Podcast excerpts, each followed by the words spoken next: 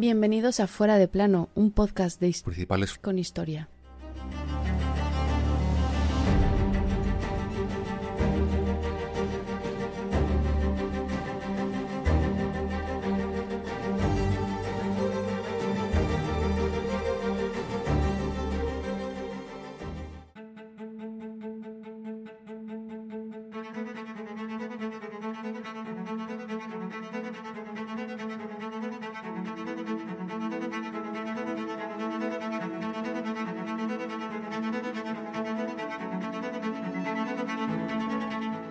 Queridos padres, estoy acostado en el campo de batalla y tengo una bala en el vientre. Creo que me estoy muriendo.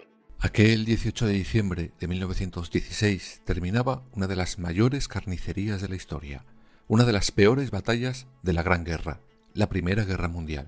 Fue la batalla de Verdún, y esta fue su historia.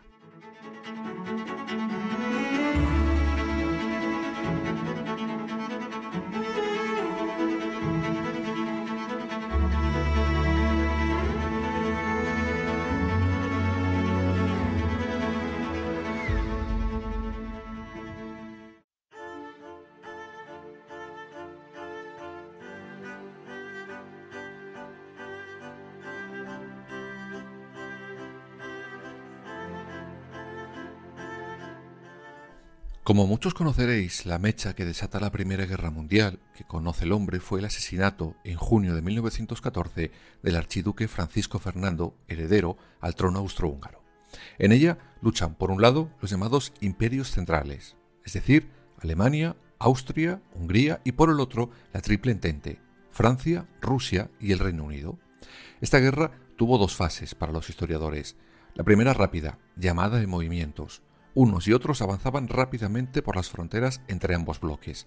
Pero esto se estabiliza y avanzar un solo metro podría suponer mucho tiempo y muchas vidas. Es lo que llaman guerra de posiciones, donde las trincheras se convierten en absolutas protagonistas.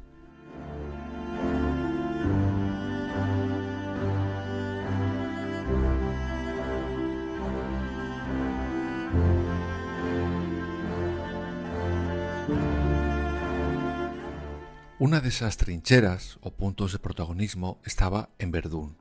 Allí, el general del Estado Mayor alemán, Heinrich von Waldeck-Kain, había ideado una estratagema contra los franceses. Atacaría por dos flancos, uno en Rusia y otro en Verdún, e ideó un plan de ataque en esta última posición. Todo basado en informes de la inteligencia alemana que decían que los franceses se habían retirado de la zona para sofocar otros puntos de guerra.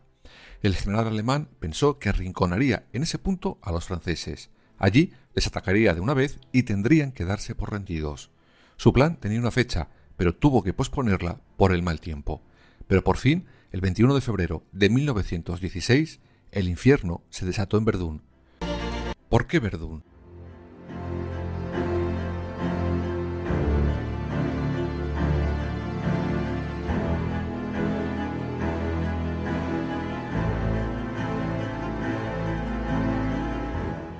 Verdún es una localidad de la región de Lorena, al noroeste de Francia.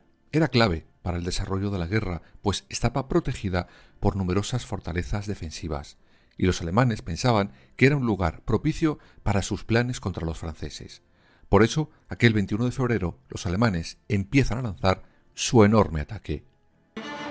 La batalla.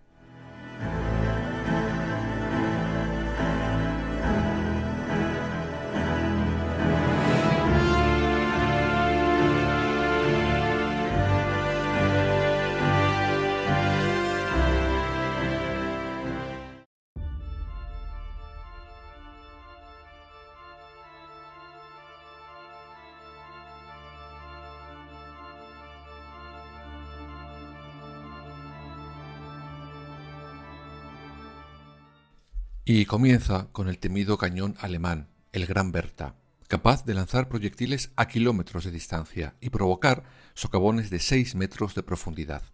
A las siete y cuarto de la mañana comenzaron los bombardeos. A las 4 de la tarde ya habían caído más de un millón de obuses que dejaron el suelo francés como un paisaje lunar, repleto de cráteres. Las trincheras francesas con sus soldados dentro quedaron literalmente enterrados debajo de ellos. Y eso fue solo el primer día. Quedaban por delante 301 más.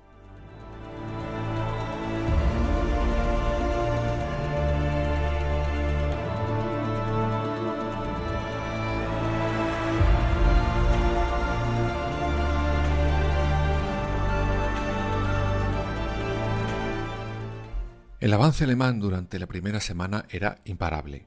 Los principales fuertes caían ante ellos, pero de repente la batalla se estancó. Dejaron de avanzar tan rápido.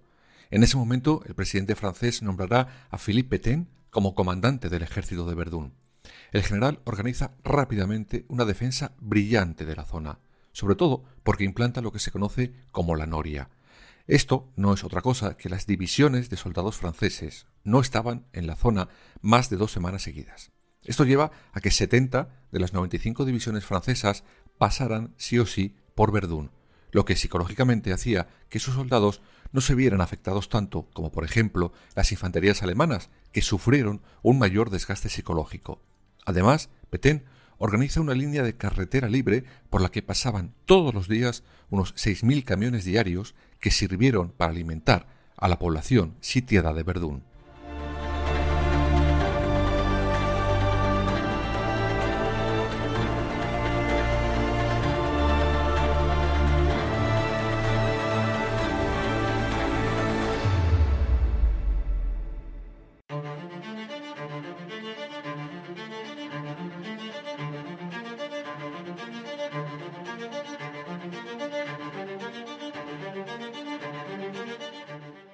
Por esos éxitos, Petain será ascendido y en su puesto el presidente francés coloca al general Robert Nivelle, mucho más aficionado al ataque que su antecesor, pero que tuvo al menos los primeros tiempos que seguir las líneas marcadas por Petain.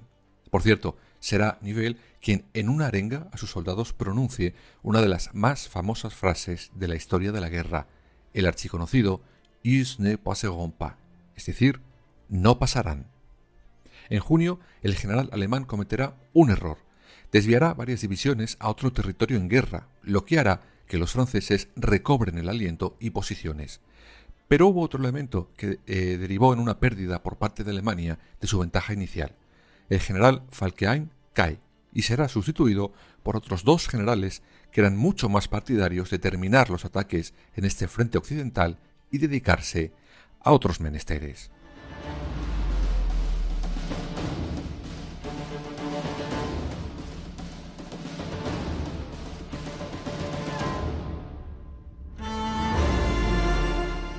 Sin embargo, para los franceses, Verdún se había convertido ya en todo un símbolo patrio. No podían dejar caer la plaza, pasara lo que pasara. Por eso, el 24 de octubre, Nivelle lanzará una contraofensiva que consigue recuperar plazas esenciales, tanto estratégicamente como sobre todo para la moral del país. Tanto recupera que en diciembre las posiciones quedaron como estaban exactamente diez meses antes.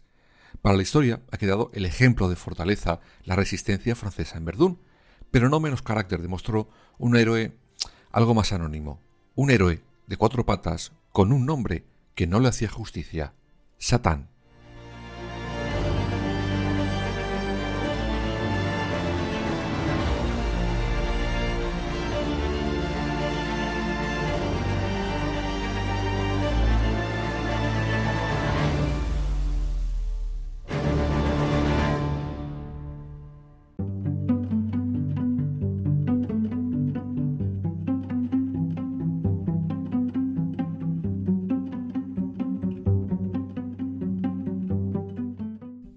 Satán era un cruce de galgo y coli que estaba entrenado como un perro mensajero, y su historia y hazañas arrancan un día cuando en una posición francesa estaba siendo masacrada. En aquel momento los soldados, que apenas tenían munición, ven una silueta negra. Él era Satán, que llevaba máscaras de gas y unas alforjas con un mensaje en el cuello. Por el amor de Dios, aguantad. Mañana enviamos refuerzos. Ese era el mensaje. En esas alforjas de Satán había dos palomas mensajeras. En ellas escriben las coordenadas de los alemanes y las echan a volar. Una es abatida, pero la otra no, y de esa manera los alemanes eran derrotados y los soldados franceses lograron salvar su vida, gracias aquel héroe de cuatro patas sin capa, el héroe de Verdún, Satán.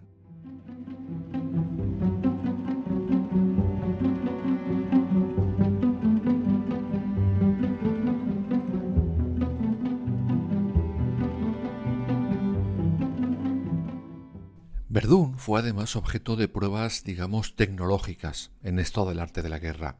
Lanzallamas, granadas de mano, gas fosfeno, pero sobre todo era una guerra de artillería, la alemana contra la francesa. Las trincheras se fueron perfeccionando. Prueba de ello es que los alemanes en esos meses solo pudieron avanzar 8 kilómetros. La línea de trincheras se extendía a lo largo de más de 750 kilómetros. Esa línea tenía tres trincheras, la primera debía de ser la más fuerte y tenían que mantenerla a toda costa. La segunda era donde el grueso de las tropas buscaban apoyo y refugio. Y la tercera, que estaba alejada unos kilómetros de la línea de batalla, era la de reserva. Aunque como os podéis imaginar, la vida durante esos 302 días fue un auténtico infierno en Verdún. Sufrían escasez de alimentos y los que podían comer estaban todos fríos. Eh, convivían con ratas o piojos y también entre fuertes hedores y muchísima humedad. Los franceses sufrieron un hándicap, pues los alemanes cavaron sus trincheras en puntos muchos más altos, por lo que eran más secos. Sin embargo, los franceses lo tuvieron que hacer llenos de humedades.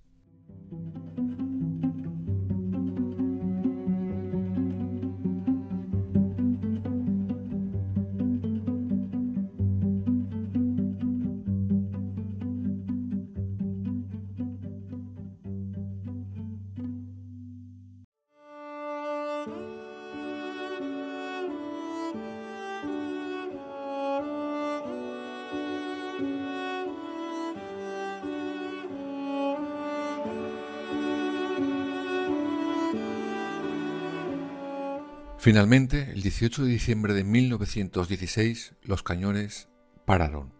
Verdún se había salvado, pero el precio que se había pagado fue, por decirlo suavemente, descomunal. Fue sin duda la batalla más larga y con más víctimas de la historia hasta ese momento, aunque poco después sería desbancada, al menos, en relación al balance de víctimas. En total, unas 700.000 bajas es el resultado de aquellos 302 días, más de 300.000 muertos y el resto desaparecidos. Y estas cifras se reparten casi a partes iguales entre franceses y alemanes.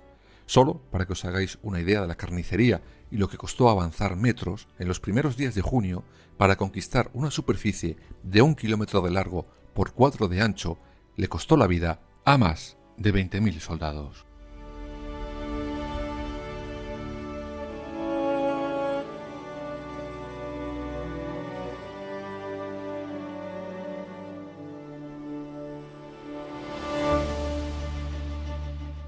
En esa larga batalla se consumen más de 24 millones de proyectiles. nueve pueblos de la zona quedaron destruidos por completo y borrados del mapa.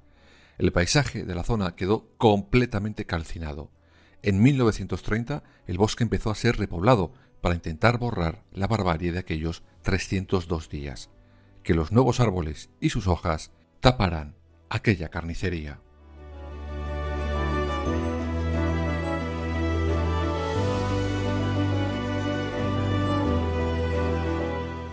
Más de un siglo después de la batalla de Verdún, el público tiene terminantemente prohibido el acceso a más de 800 hectáreas de aquellos bosques.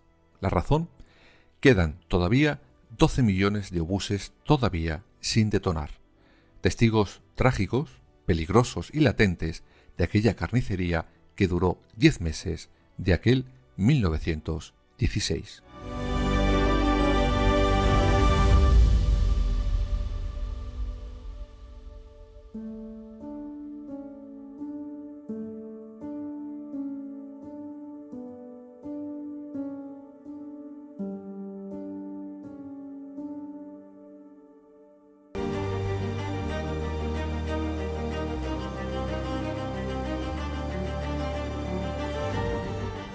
Fuera de plano. Suscríbete en las principales plataformas y síguenos en nuestras redes sociales, Instagram, Twitter y Facebook.